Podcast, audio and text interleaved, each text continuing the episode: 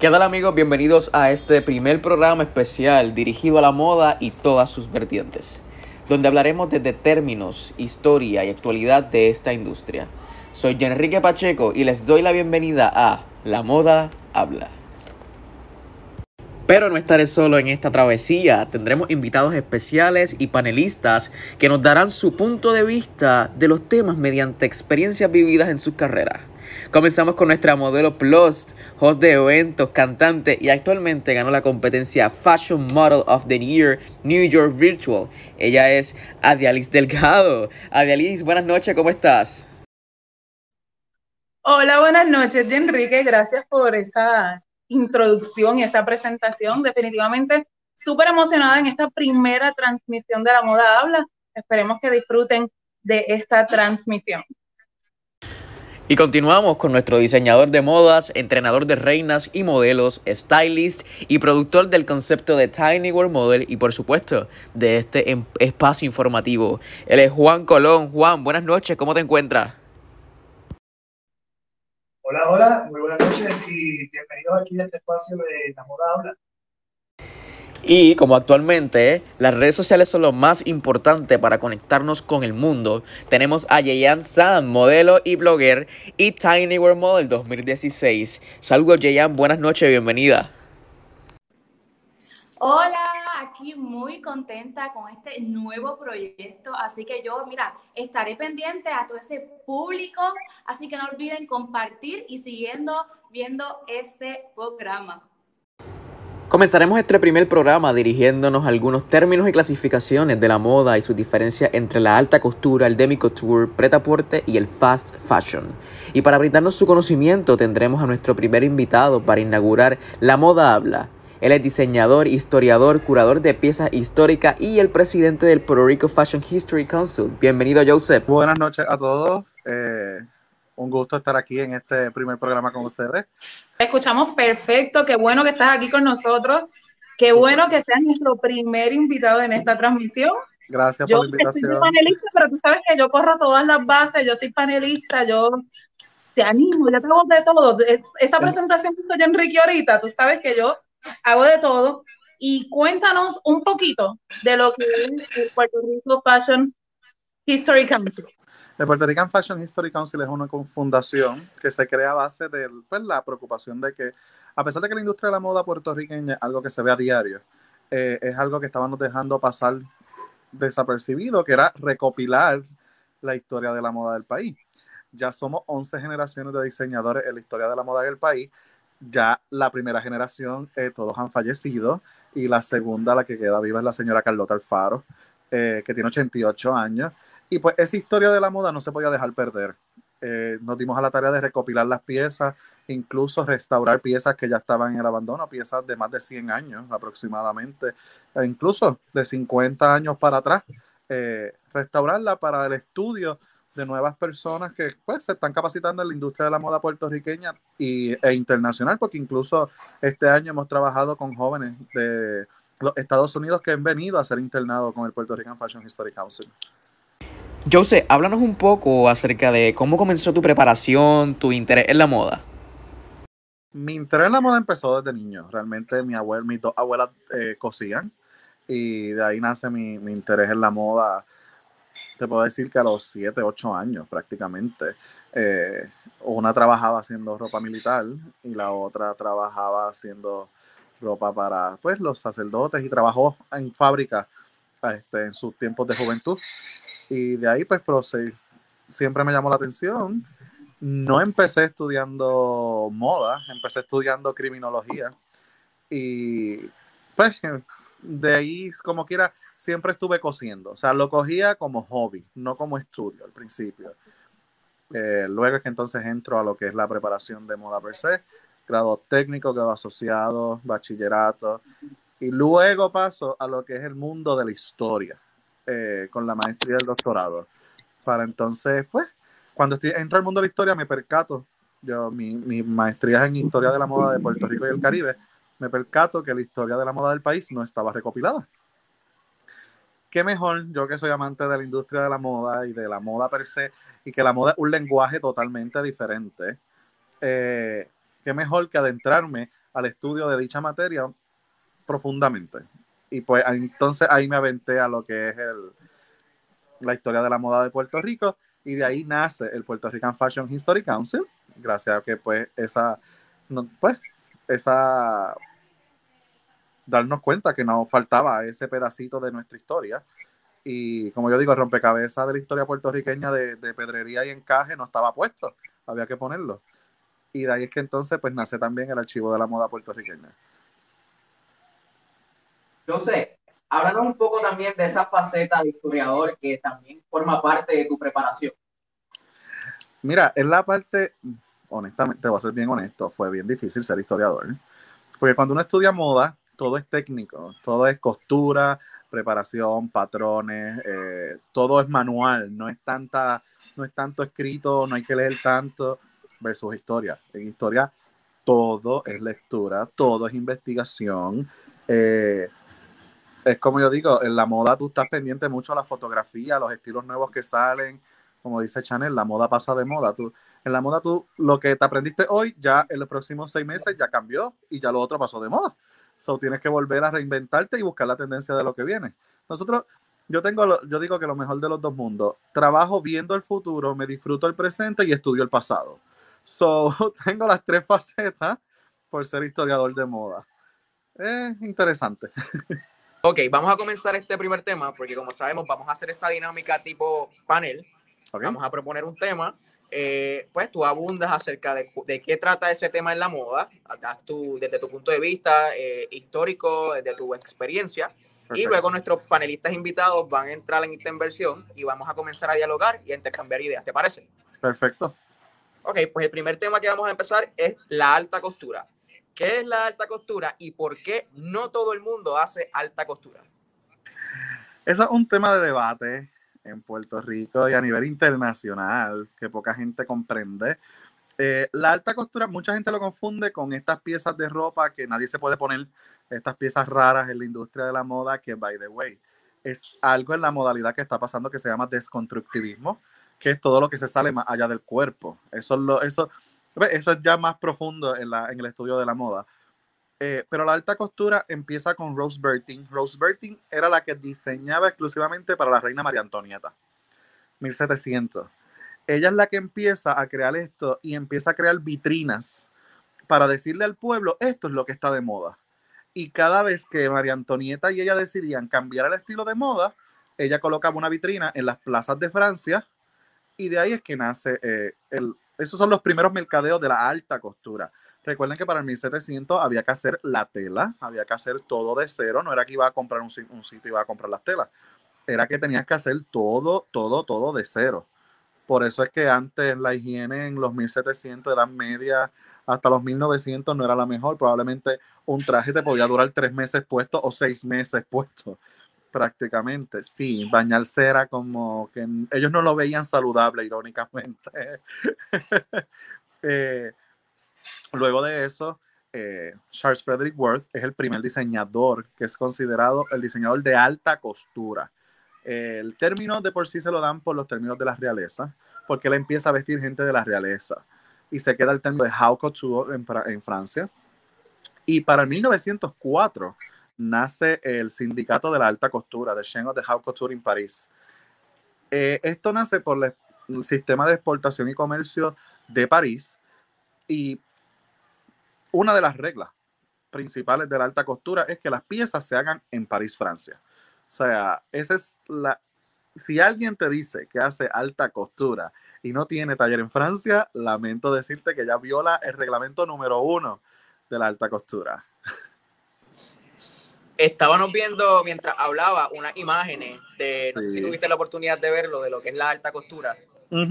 Bien, estábamos viendo el proceso de confección, confección de tela, Joseph, y cómo todo esto toma tiempo, trabajo, dedicación, lo complicado que es poder hacer una tela, eh, los cortes. Háblanos un poco acerca de lo que vimos en ese video. Mira, las piezas alta costura, parte del reglamento, es que sean 100% confeccionado a mano.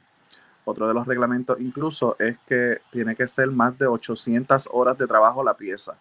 Incluso hay un documental que se llama Side to the Wall de Jean-Paul Gaultier, que hay una pieza bellísima y antes del show, el día antes, él pregunta cuántas horas tiene de trabajo y como no llegaba a las 800 horas, la decide sacar de la, del show. Porque otro de los detalles es que tiene que cumplir con 50 piezas por temporada, por show exclusivas, o sea, con los mejores estándares de calidad, los mejores estándares de materiales y que sean piezas únicas y exclusivas. O sea, todos estos detalles incluyen en lo que es una confección de piezas de alta costura y, e incluso tienen hasta normas de, de, de, precio. La pieza más barata de alta costura tiene que empezar en los 10 mil dólares. O sea, para que sea considerada alta costura, son todas estas reglas, fuera de que tiene que estar el taller en Francia con de 15 eh, empleados de alta costura y 20 técnicos. Eh, incluso hay casas de moda que gente piensa que son alta costura y no lo son, como un Versace. O sea, son unas marcas reconocidas y no son alta costura, porque no cumplen con las normas y los estándares de, la, del sindicato de alta costura. Excelente. Bien, ahora vamos a comenzar con la discusión en panel. Eh, aquí pues todos vamos a dar opiniones y pues desde su punto de vista, ¿verdad? Y, y experiencia, porque aquí estamos recorriendo las distintas generaciones, eh, bastante eh, abarcador en ese término, y cada uno puede hablar desde de su propia generación lo que considera que es cada cosa, ¿no? A mí déjenme los jóvenes, todavía. Juan, ¿qué nos puedes decir al respecto de la alta costura? Bueno, eh, como yo soy aquí el diseñador y uno de los más viejitos, y vamos a hacer claro, esto es para Joseph. Joseph, pues vamos a hacer claro entonces, cada vez que han presentado aquí en Puerto Rico, por lo menos, a diseñadores como que aquí el gran diseñador de alta costura, bla, bla, bla, bla, quiere decir que están equivocados. Mira, realmente en Puerto Rico solo una persona en la historia puertorriqueña está con el título de alta costura y fue la señora Carlota Alfaro en la década del 70. La única. Y el que quiera ver piezas de Carlota Alfaro, así como vieron el video, así es que realizaba todas sus piezas Carlota Alfaro, piedrita por piedrita. O sea, eh, es la única, por eso el título de maestra de maestro. Incluso le ganó en la década de los 80 Carolina Herrera y Oscar de la Renta en competencias de diseño en Washington. O sea, tiene el récord de la única diseñadora que ha cogido todas las vitrinas de la Quinta Avenida. O sea, esa, esa ha sido la señora Carlota Alfaro. Actualmente tiene 88 años y continúa diseñando. O sea, lo Mira, otro. Es súper simpático. ¿Ah? Escuchar a la gente y hasta gente nueva. Yo soy diseñador de alta costura y no saben ni siquiera bordar una flor sencilla. No, o sea, empezando que alta costura, alta costura todo es 100% hecho a mano. Empezando, si tú me Exacto, dices que que porque cortan un encaje y lo cosen a mano encima y crean un patrón. Mira, ya, Ya con comprar el encaje está mal. Tienen que hacer el encaje, tienen que hacer la tela, tienen que- Exacto. y no es diseñarla digital y mandarla a imprimir. No. Es que a mí me explicaron Es que hasta que confeccionar los hilos. O sea, es confeccionar la trama con el uldimbre para hacer la tela. O sea, ese es el detalle de la alta costura. Lo que conocemos en Puerto Rico, y hay grandes, excelentes en Puerto Rico diseñadores, es del Demi Couture. Exactamente. El Demi Couture es alta costura, pero con Pero materiales. eso es ahorita. los materiales Vamos, vamos para el de Espérate. poco a poco, poco a poco. Mira, vamos, vamos a hablar, o sea, tú, tú quieres decir que básicamente la alta costura son piezas exclusivas. Sí, tienen que ser exclusivas, que conste. ro- cambiaron la regla en el 92. Pueden ser piezas que solo pueda haber 10 piezas iguales, pero tienen que costar entre 10 mil dólares y un millón. Eso, esa regla no cambia. Y la regla de las 800 horas de confección tampoco cambia. O sea, si buscan en la historia de la moda lo que son los vestidos de Yves Saint Laurent, los trajes Mondrian, los trajes Mondrian rompieron esa regla. Hay 16 vestidos Mondrian en el mundo. Pero fue que el vestido se hizo tan famoso que los repitieron tantas veces. Y actualmente los 16 vestidos Mondrian se encuentran en 16 museos diferentes. O sea, los trajes se convirtieron en piezas de colección. Y es interesante esto por demás. ¿Verdad? Ya que Juan habló que él es diseñador y no sé qué. Pues como la modelo del grupo soy yo, Y Yeyan que está por ahí, yo tengo que preguntar. dentro de tu conocimiento, donde llega toda esta recopilación de la historia, ¿conoces alguna modelo puertorriqueña que haya modelado alta costura? Mira, que conste, la primera fue la Viña. La Viña empezó modelando, eh, su primera campaña fue para Cartier, no fue, no fue alta costura. Después de eso, tenemos a Wilnelia Merced, eh, la que fue Miss World. Ella modeló para Christian Dior. Ella fue musa incluso de Christian Dior un año, eh, para, la, para el 1976. Eh, después de Wilnelia entró, ay, en la década de los 80, Rosa Lourdes, que fue incluso fitting model de Valentino. Y luego de Rosa Lourdes tenemos a Joan Small.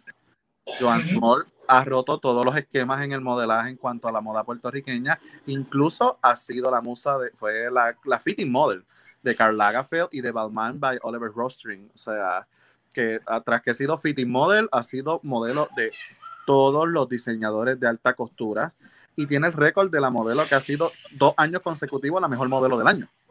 Que eso no lo ha tenido ninguna modelo. Lo tiene la boricua Joan Small. O sea, Bien, vamos para las preguntas. Llegan claro pregunta? Quiero recordarles a todas estas personas que nos están viendo que sigan enviando preguntas de nuestros temas que vamos a estar realizándolos a nuestro invitado. Así que nuestra primera pregunta lo hace Carla Rubí y dice, ¿la alta costura no permite el uso de máquinas de coser?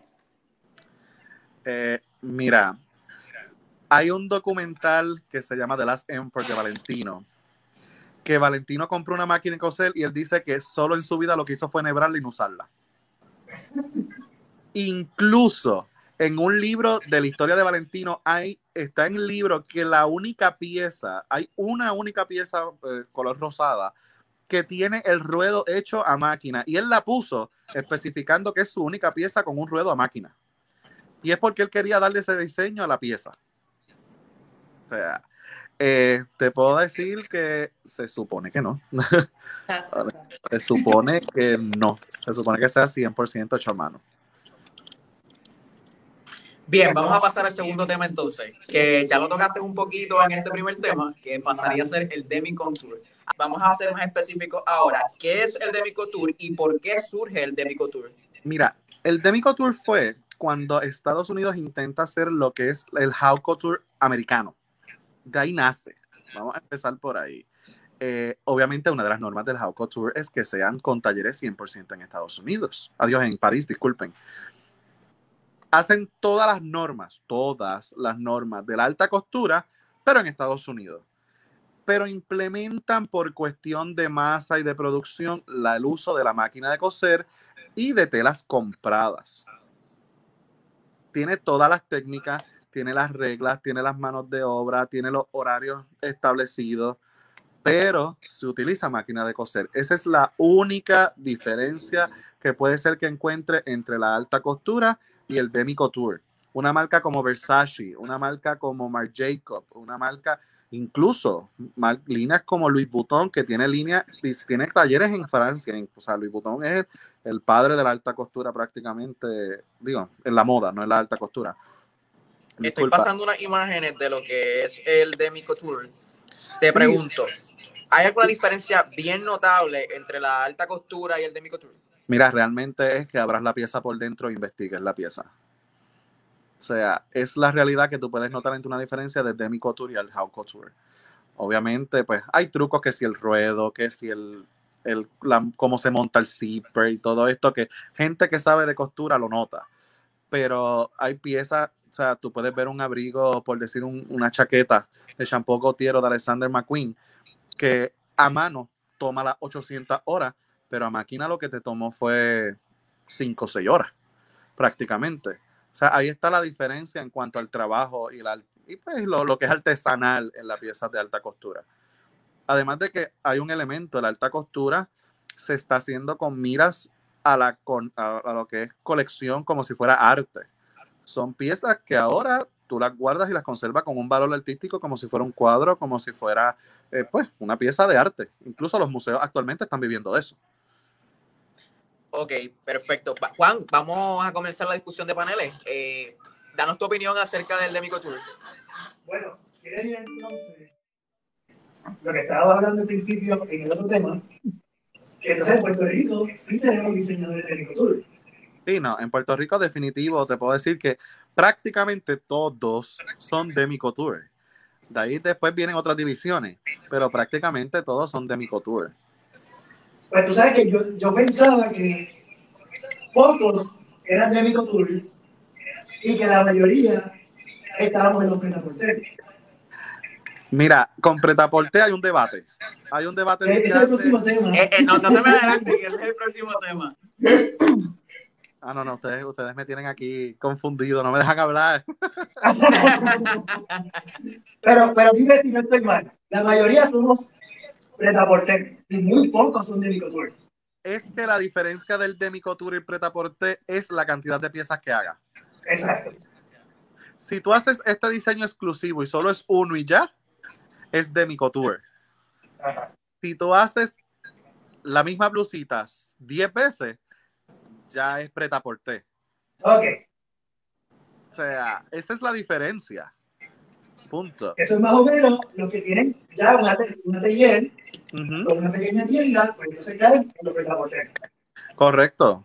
O sea, Perfecto. que mucha gente se confunde entre el Pretaporte y el Ready to Wear. Exacto. El ready to wear ya, y no me regañen, ya eso entra más para lo que es el fast fashion. O sea, para que vean la- diferencia. Pero el pretaporte, por más francés que se escuche y más bonito que se escuche, no tiene que ver nada con la alta costura. E incluso hay piezas pretaporte alta costura. Pero Exacto. por las horas de confección y por el trabajo al- artesanal se considera pretaporte y alta costura. Pueden ser piezas 100% alta costura, pero probablemente en vez de llegar a 800 horas llegó a 750, ya pasó a ser pretaporte. Ok. Yo pienso, ¿verdad? Eh, voy a dar una opinión. pero, eh, yo pienso que eso depende mucho también la presión y para qué sea el evento, porque si trabajamos una pieza con poco tiempo, pues caemos en la tendencia de, de pasar al pretaporte en vez del demi-contour. Y, y, y raya en las líneas. Bueno, ahí, ahí, entra, ahí entra lo que es el poder del taller de alta costura. No es lo mismo ser un, una persona cosiendo a un andamiaje como tiene Christian Dior, como tiene Chanel, como- o sea, allí hay 25 empleados para un traje. Punto. Mira, hubo una vez que la diseñadora Vera Wang, que se especializa en trajes de novia, a dos semanas antes de la, del Fashion Show en Fashion Week, en New York Fashion Week, dijo que no tenía nada diseñado. Y a la... Te puedo decir que a los tres días le dijo, yo todavía estoy cosiendo el show. El momento del show presentó 190 trajes de novia en una semana. Wow. sea, Para que ustedes vean el andamiaje de esos talleres. Probablemente cada persona del taller, o sea, cada cuatro personas del taller tenían un traje de novia por hacer. Wow. Mira, eh, cuando hablamos de alta costura, sabes que hablábamos de piezas memorables que dan, ¿verdad? Que, que tienen mucho esfuerzo, trabajo. Y entonces la de Bicotour, pues atiende, tiende con esas técnicas a ser un poco más accesible para la gente en cuestión económica. ¿Cuánto fluctúa más o menos? Bueno, una alta costura, como dije, empieza en 10 mil, punto. El de Micotour, que hay diseñadores que incluso imitan o emulan o se inspiran en otros diseñadores de alta costura para crear sus piezas de Micotour. Porque se- hay diseñadores que el traje de alta costura cuesta eh, 100 mil dólares y te lo confeccionan en 4 mil o 5 mil. O sea, sigue siendo miles, pero no es lo mismo pagar 100 mil que 5 mil, 100 mil que 10 mil. Digo, ya 10 mil y como quiera los pagan. O sea, pero. Bueno, yo, yo sé de gente que paga 25 mil por un vestido Exacto. O sea, 25 mil pesos por un vestido que es una copia de probablemente un traje de 100 mil, 150 mil dólares. Exactamente. Y los pagan. Copias Sí. exactas como inspiraciones.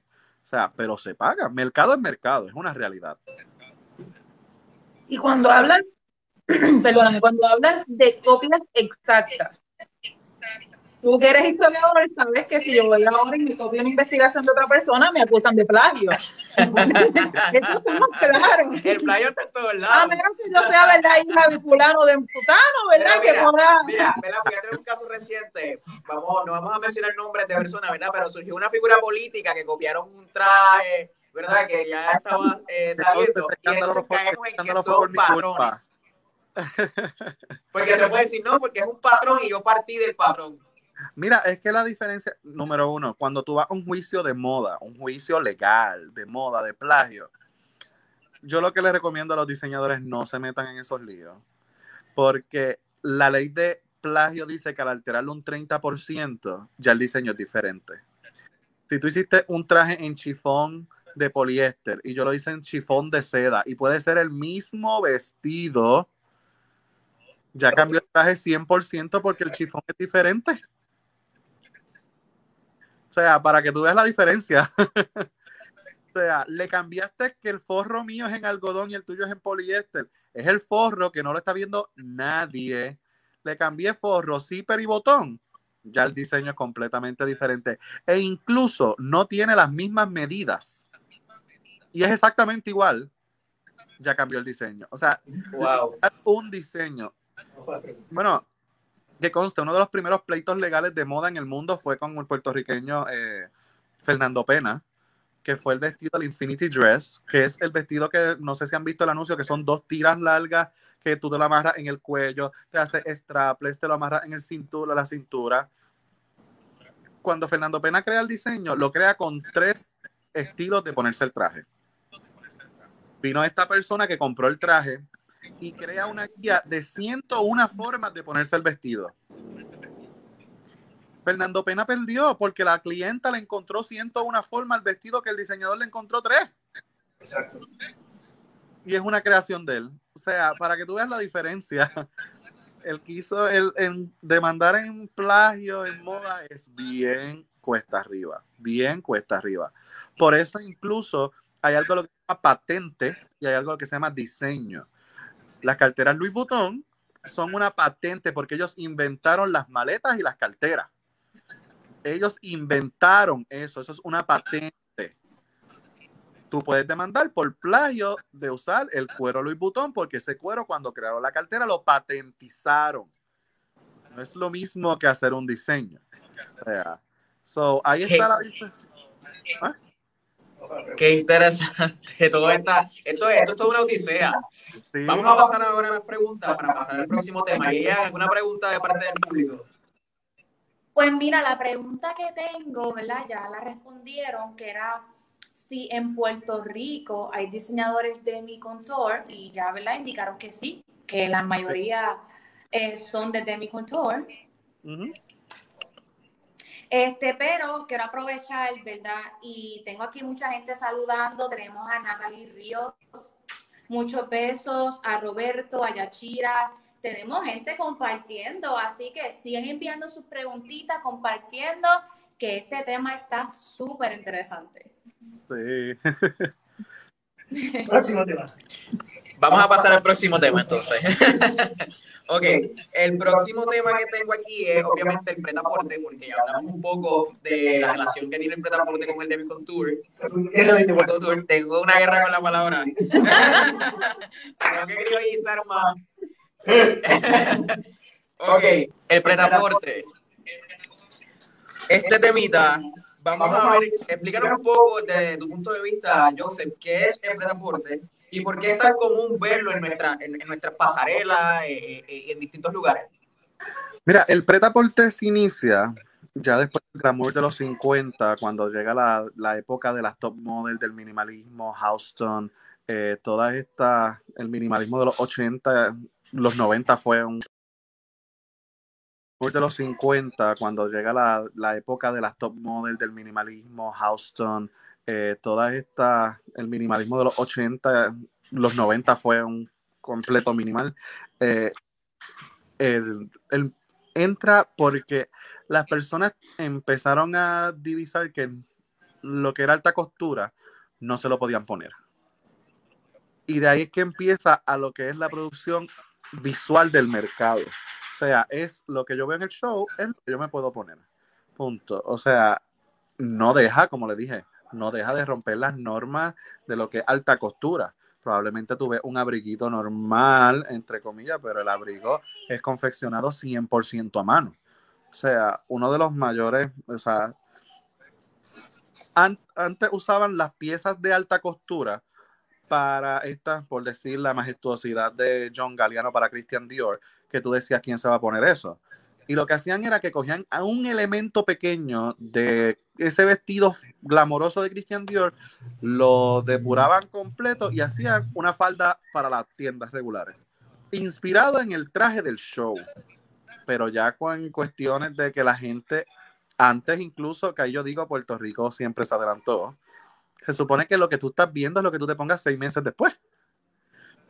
Los clientes empiezan, empezaron a lo que salió la pasarela, tú podías ver a los artistas poniéndoselo dos semanas después o un mes después. O sea, no esperaban a cumplir la temporada. Y eso empezó, lo que empezó con el fast fashion, los diseñadores como quiera con todo y eso seguían lo que es producción otoño, invierno, primavera, verano, con seis meses de adelanto para lo que es la producción en masa de las producciones de la depuración que acabo de mencionar para la tienda. O sea, y de ahí pues nace, nace lo que es el pretaporte per se. Pero el pretaporte puede ser tanto demi couture como couture, como haute couture. Ventaja, pretaporte tiene un patrón básico, lo multiplicas, multiplicas, multiplicas y sacas la pieza todas las veces que tú quieras en el mundo. El Jaucotour simplemente hiciste el patrón, archívalo y hasta ahí chequeamos y deja que algún museo te lo compre.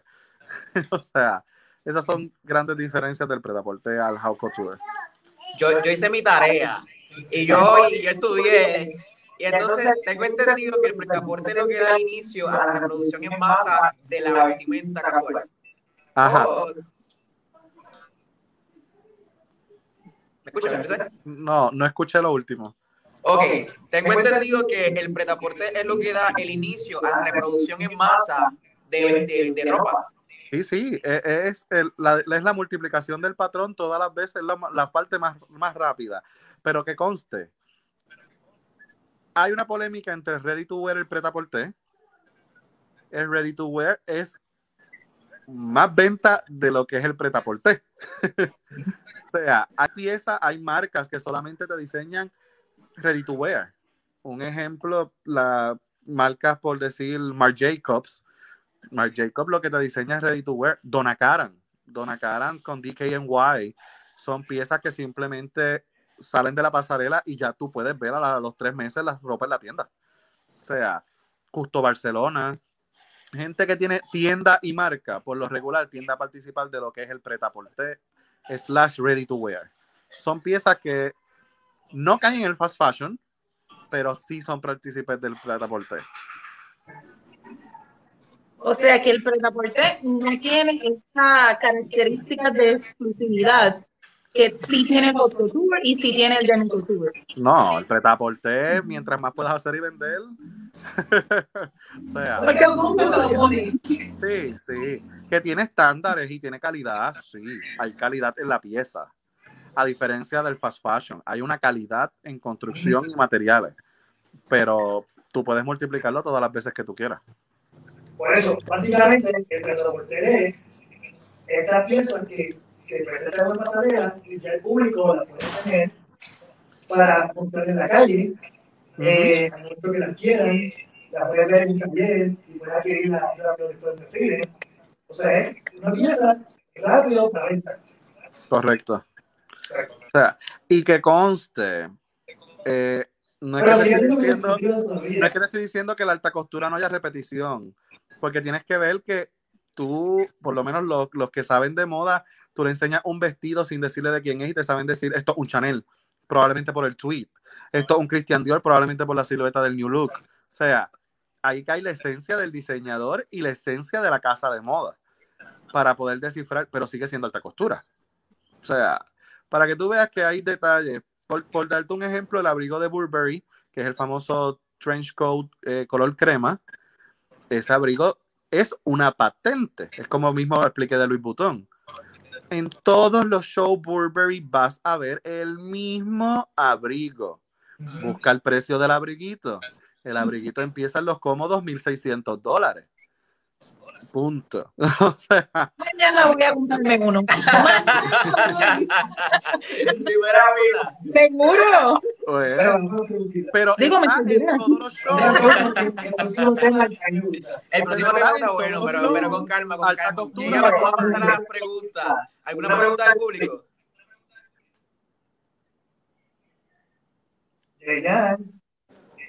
Sí, mi amor, tenemos una pregunta. Tenemos aquí a Yajaira López que nos pregunta,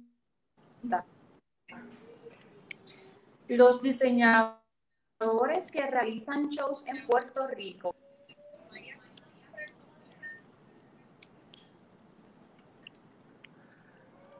Por lo regular en Puerto Rico, la gran mayoría lo que son es que te puedo decir que aquí hay una fusión. Son pretaporte en otoño en primavera verano, pero son eh, son demi couture en, en otoño invierno. Porque en otoño invierno te empiezan a tirar los abrigos con trajes manga larga y todo este toda esta producción, este glamour navideño y todo esto, mientras que en verano, o sea, lo que es primavera verano puertorriqueña es son las piezas t-shirt, camisitas, trajes cortos, eh, bikini, o sea, es una isla caribeña. So, créeme, aquí el pretaporte sí está, pero honestamente te tengo que decir que hay un balance entre el demi couture y el pretaporte. Vamos a decir, Pasamos al próximo tema. seguro. Vamos. Pues vamos allá. ¿Hay preguntas pues, del público de Pretaporte? Ya le hicieron. Ah, verdad. No, no, no. Otra pregunta. Otra Se me pregunta. perdió algo de nada. Otra pregunta, pregunta. estamos así, Ramón rapidito. Es que Yeyan se me desapareció de pantalla y no sé si terminó. Vamos al siguiente. Bueno, el siguiente tema es el que convive con nosotros. Es muy controversial y es la moda rápida. ¿Por qué este tema es tan controversial y, es lo más que vemos a diario? El fast fashion es el odio de todos los diseñadores de alta costura. Incluso el fallecido Karl Lagerfeld decía que Chanel y todas las líneas que él hacía, como Fendi, eh, Carl y todas las líneas que hacía, no iban a pasar por fast fashion. Si llega a estar vivo y se entera que ya Chanel empezó a hacer fast fashion, se vuelve a morir. o sea, eh, realmente el fast fashion nace por lo mismo que hablé anteriormente la gente no espera que la ropa salga de la pasarela seis meses para ponérsela. Ya la gente se la quiere poner, salió el show y quieren se- ponerse la ropa. O sea, ese es el detalle. De ahí nace la preocupación del fast fashion y esto nace en New York, que es el mercadeo más grande de moda del mundo. Eh, fuera de eso, tenemos que, imagínate si el fast fashion mueve tanto que el dueño de las tiendas Zara es la persona con más dinero en el mundo. O sea, imagínate cuánto mueve el fast fashion, by the way, cuánto contamina, porque todo lo que es rápido y en exceso hace daño. O sea, el fast fashion es la base de la contaminación ahora mismo mundial. O sea, estamos hablando del fast food de la moda. Así mismo. Mira, si mis compañeros me permiten y si la gente no me acribilla en las redes sociales, voy a decir un término que a lo- mejor va a sonar un poquito fuerte, pero entonces el fast fashion vino a prostituir la industria de la moda. Mira, el fast fashion, eh, la persona que es el de Sara, el dueño de Sara, supo cómo, yo admiro, me quito el sombrero ese señor. Él empezó a producir la ropa, como le comenté anteriormente, demandar por moda es casi imposible. Él hacía que sus ilustradores, sus diseñadores, fueran por decirte, pues vamos a tomar, por ejemplo, el show de Chanel, eh, vamos a tomar el de Armani en Italia, por irnos lejos. Se acababa el show y desde que se salían del show a lo que llevaban al puerto de barco, ya tenían que estar las ilustraciones hechas, inspiradas en ese show. Una vez se montaban en el barco, la producción completa de la línea de Sara se cosía en el barco de camino a España. Una vez llegaba a España, ya estaba empacada, lista para vender. Detalle, no paga impuestos porque está en aguas internacionales. no le debe nada a nadie de la fábrica. Nada. y encima de eso, mientras que en Italia están pensando y rompiéndose la cabeza con el estudio de análisis de Armani de cuáles piezas se van a vender y cuáles no, ya Sara en una semana te tenía lo que sacó el show de Armani hace una semana atrás vendiéndose en las vitrinas de Sara en España. La, el lema de Sara es moda para un momento. Yo te estoy vendiendo lujo para ahora. no te estoy vendiendo calidad. O sea, y el mismo lema de ellos lo tienen. Moda para un momento. Si tú quieres calidad, eh, fast fashion no es lo mejor. E incluso te puedes dar cuenta las camisas, probablemente tú tengas alguna camisa de cuando tú eras chiquito o algún pantalón de hace 10 años y le das pela todavía. Compra una camisa un pantalón ahora a ver si te dura un año, tan siquiera. O sea, ya la producción y la calidad no es lo mismo ni en hilos, ni en materiales, ni en textiles. Nada. Mientras más rápido tienen que producir, no te están asegurando calidad, no te están asegurando trato de tela ni nada por el estilo. Mira, en realidad a mí este tema me gusta porque tiene que ver tanto con la contaminación ambiental, plus existe porque somos una sociedad con miles y miles y miles de población, que la gente necesita vestirse, no tiene poder adquisitivo para comprar pieza cara, entonces compran en estos lugares que es mucho más económico y por eso es que crece tanto el fast fashion. Así mismo es. Entonces, ¿qué pasa? Que es como me dando una dialia tú compras una pieza en una marca y es básicamente una pieza desechable que te la pones por un día, te ves bonita y al tercer día, 80 litros fuera se le cayeron. Porque es para un momento.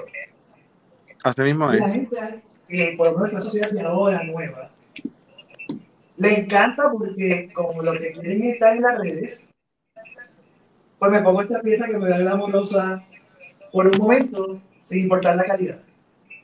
Pero no pienso en toda la contaminación que hay detrás. No pienso en la vida de personas que trabajan por 50 centavos o menos, la explotación laboral, eh, los árboles que se destruyen, el agua que está contaminada. O sea que para mí, en cuestión de, de, destrucción global, nosotros como sociedad, por vestirnos bonitos, estamos aportando a destruir el entorno completo que tenemos. Sí, sin duda alguna, yo pienso que detrás de este tema hay un trasfondo social, económico y político bien amplio. Yo creo que la forma en que debería atacarse eso sería pues, crear eh, una conciencia a través de la educación a, a los distintos países y a las personas, ¿verdad? Porque son muchos factores sociales que influyen a que las personas gasten en una pieza barata honestamente, hay oferta y demanda, no va a parar esto. O sea, es una realidad. claro. Lo que está creando la concienciación de la gente es comprar ropa vintage, el, cambio de piezas, incluso la, la, exposición del Met de About Time, Fashion and Duration, es por eso mismo. Como las piezas de antes han durado tanto y se preservan hoy día, incluso terminan con un traje de Victor and Rolf que es de retazos de otros shows que sobraron y con eso hicieron el traje. O sea, para no tener que aportar a la fabricación de más tela, más tintes de tela, más, o sea, ese es el detalle. Eh, ya lo que se va a poner la lo que se está tratando, porque soy honesto, se está tratando, es que la gente compre piezas usadas. El glamour y la psicología de la gente y las ganas de comprar eso ya cae en la psicología y en la sociedad de cada persona y cada cultura. Te pregunto, Joseph, ¿habrá alguna manera de, regular dentro de la industria para ver si esto minimiza de alguna manera y podemos controlar un poco lo que han hablado de la explotación y la contaminación y todo esto? Mira, es que, como te digo, mientras hay oferta y demanda, difícil las regulaciones. Si hay regulaciones que no contamines el río por X cantidad, pero la mínima cantidad ya sigue siendo contaminación. O sea, la explotación de los empleados, pero por darte un ejemplo, la pobreza en China es tanta que, mira, yo tuve la oportunidad de ver cómo había gente en fila para trabajar si algunos renunciaba o incluso moría trabajando. Hay gente que simplemente trabaja para enviarle por correo el dinero a su familia. O sea, eh, lo que ahora mismo en producción en masa, que tú dices, ay, compré una camisa a dos dólares. Si tú compraste esa camisa a dos dólares, ¿tú sabes cuánto pagó la fábrica? Probablemente 20 centavos por hacerse esa camisa. O sea, la fábrica no, deja, no pierde. Hay un detalle. Las grandes Pero, pero todo, todo ha cambiado tanto que hasta para los diseñadores, eh, la calidad del material que compramos es diferente. Ahora hay que había antes. Porque yo me acuerdo que tengo piezas mías de hace 20 años atrás, que están súper bien conservadas, versus que pues una pieza de 24 años atrás, tiene ¿no? supuesto material, pero está un poquito más finito, está un poquito más mejorado más rápido, o sea que, que, que el fast fashion afecta a todo, o sea, tanto como la construcción, lo que es el textil, la explotación, etc. Exacto. Sin duda es una, un tema bien dañino en la moda, ¿no? Si se pudiese decir así. Es un tema dañino, pero realmente un tema que hasta si el público general no cambia, la industria va a seguir siendo la misma. No, Pero ahora- es que deja dinero en el negocio. Claro, con las compras. exacto. ¿A quién lo compra? Preguntas. La accesibilidad. Pregunta. Sí, tenemos una preguntita, pero antes de esta pregunta, oye, yo tengo que agradecer a esta gente que, mira, se han mantenido viendo nuestro live, están compartiendo y nos están dando muchos cariñitos. Tenemos a Marily López, tenemos a Raquel Santana, a Enid, a Jan Gabriel. Muchos besos, sigan compartiendo. Y la preguntita que tengo por aquí eh, la hace Juana Santana. ¿El fast fashion afecta a los diseñadores?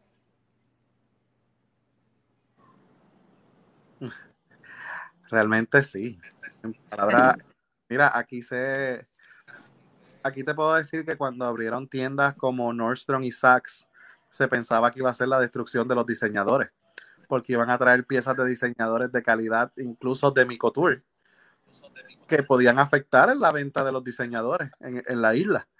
Imagínate el fast fashion, con que realmente la gente que le gusta el glamour y la calidad lo sigue buscando. Eso ya se comprobó.